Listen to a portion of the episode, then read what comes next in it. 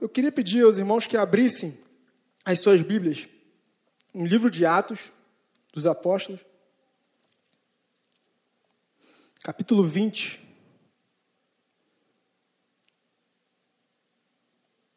Mais ou menos nessa nessa linha que o pastor Rômulo acabou de orar, acabou de falar aqui, que nós precisamos nos decidir. Então, sem saber de nada, é uma, uma mensagem, um texto, né, que a gente vai pensar um pouquinho sobre isso aí. Capítulo 20, a partir do verso 7 ao 12. Amém? Atos 20, do 7 ao 12. Paulo em Troade diz assim: No primeiro dia da semana, nós nos reunimos a fim de partir o pão. Paulo, que pretendia viajar no dia seguinte, falava aos irmãos e prolongou a mensagem até meia-noite. Havia muitas lâmpadas no cenáculo, onde estávamos reunidos.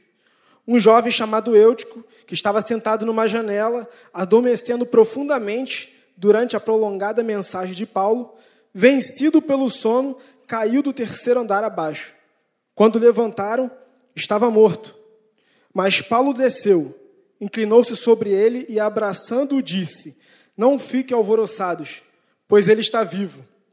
Subindo de novo, Paulo partiu o pão e comeu. E ele lhes falou muito, ainda muito tempo até o amanhecer, e assim partiu. Então conduziram vivo o rapaz e sentiram-se grandemente confortados. Meus irmãos, esse é um texto já bastante conhecido né, da Bíblia Sagrada. É, é, esse mês a gente leu um pouquinho sobre o livro de Atos, eu e a, e a Mel estudando esse livro, né? E cada vez que você lê um texto da Bíblia, Deus fala com você de maneiras diferentes. Né? Esse texto aqui, né, né que a gente vai é, é, é, discutir um pouquinho sobre ele hoje, se eu pudesse dar um tema nessa mensagem, essa pequena mensagem, pode soltar aí, Mel, por favor. Seria o seguinte: em que lugar você está?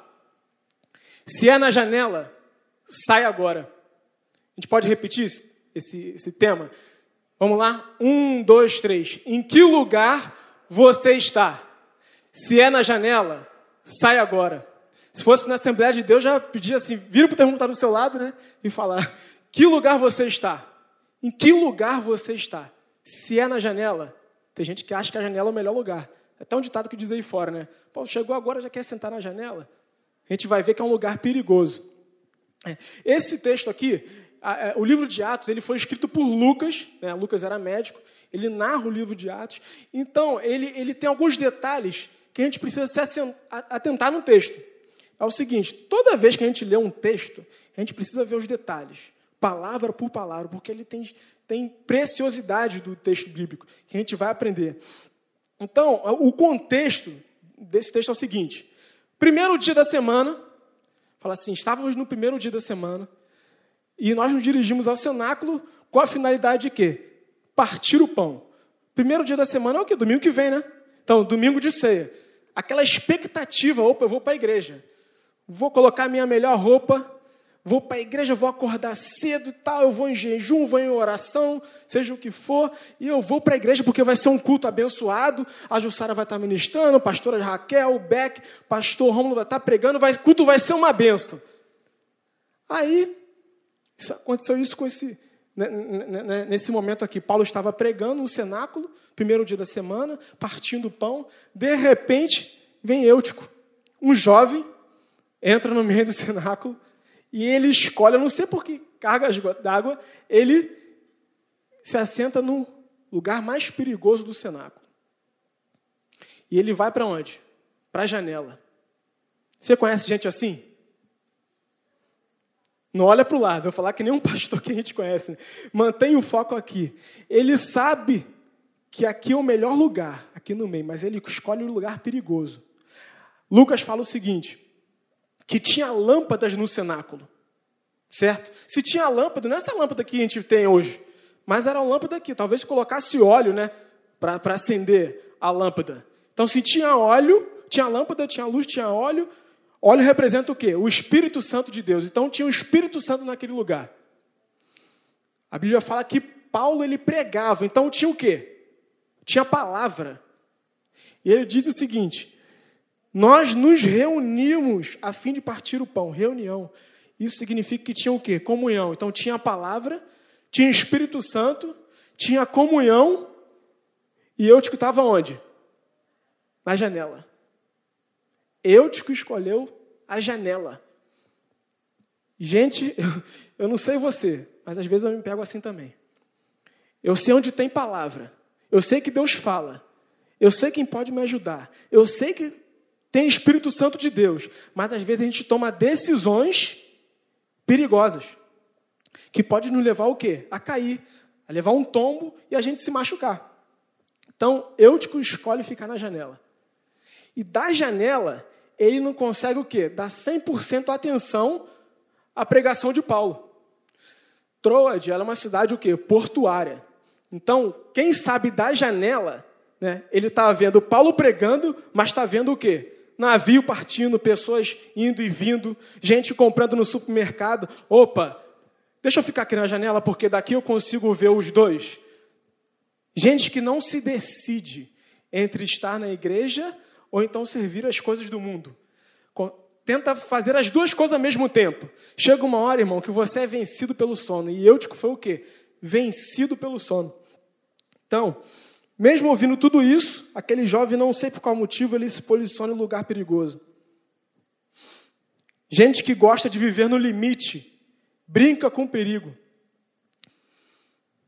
Aí eu fiz uma anotação assim: ó. eu sei que aqui no cenáculo tem palavra, eu sei que tem comunhão, eu sei que tem poder de Deus, eu sei que esse é o melhor lugar do mundo, mas mesmo assim eu fico dividido. Mesmo assim eu deixo que as coisas do mundo roubam minha atenção. E às vezes a gente vem para o culto e acontece isso, né?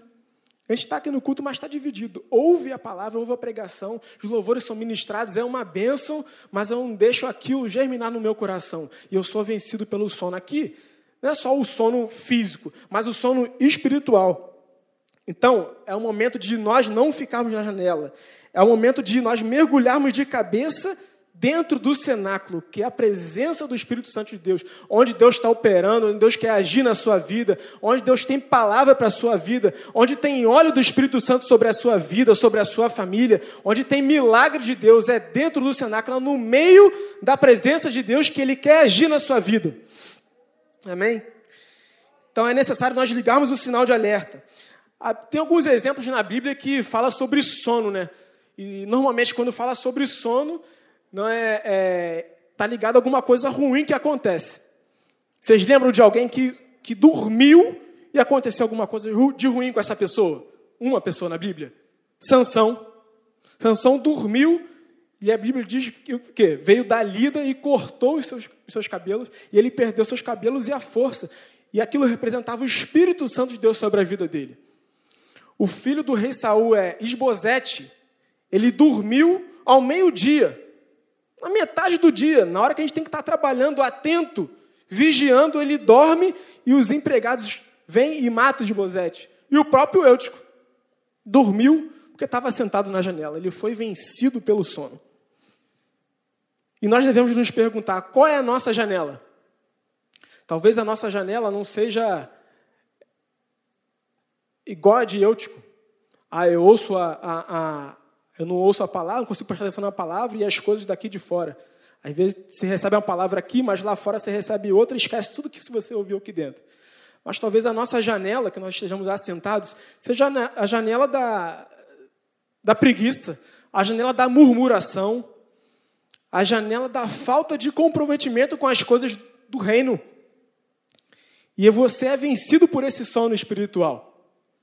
É necessário você acordar para as coisas do reino e sair desse lugar perigoso. Sair desse lugar de, de onde você sabe que o, o diabo, o inimigo, pode roubar a sua bênção. É. Então, é, esse é o momento de, de, de nós nos atentarmos e sairmos da janela. Então, talvez você esteja se perguntando assim, mas Felipe, legal isso que você você está falando, é, você avisar as pessoas, porque a Bíblia Sagrada ela serve para te exortar, para edificar também. Mas eu já passei disso. Um dia eu já fiquei sentado na janela. Um dia eu já vivi num lugar perigoso, no limite, dividido entre as coisas de Deus e as coisas do mundo. Mas sabe o que aconteceu comigo, Felipe? Eu já levei um tombo. E aí? O que é que eu faço?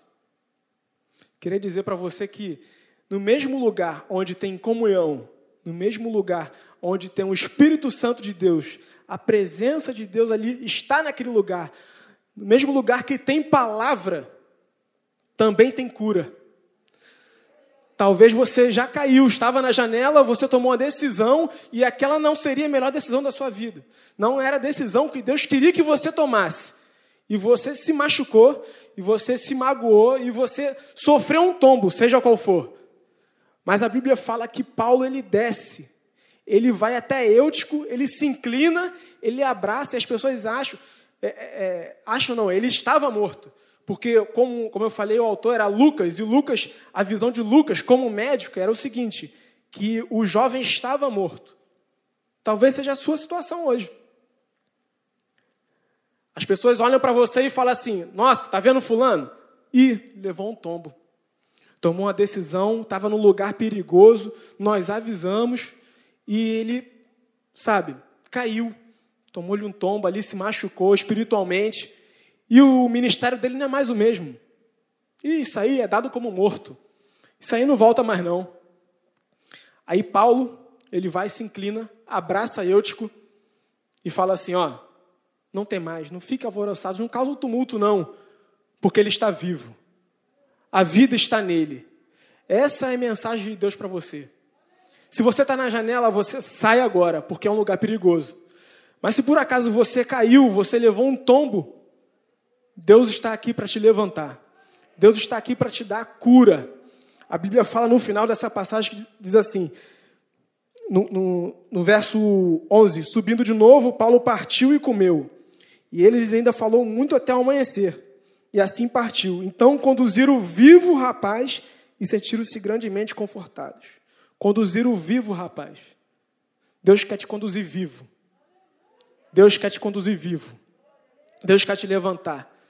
A cura talvez seja uma cura para o seu casamento, uma cura para o seu ministério, uma cura para a sua família, uma cura emocional. Deus quer te levar além. Deus quer que você saia da janela e venha para o meio do cenáculo, escolha o melhor lugar.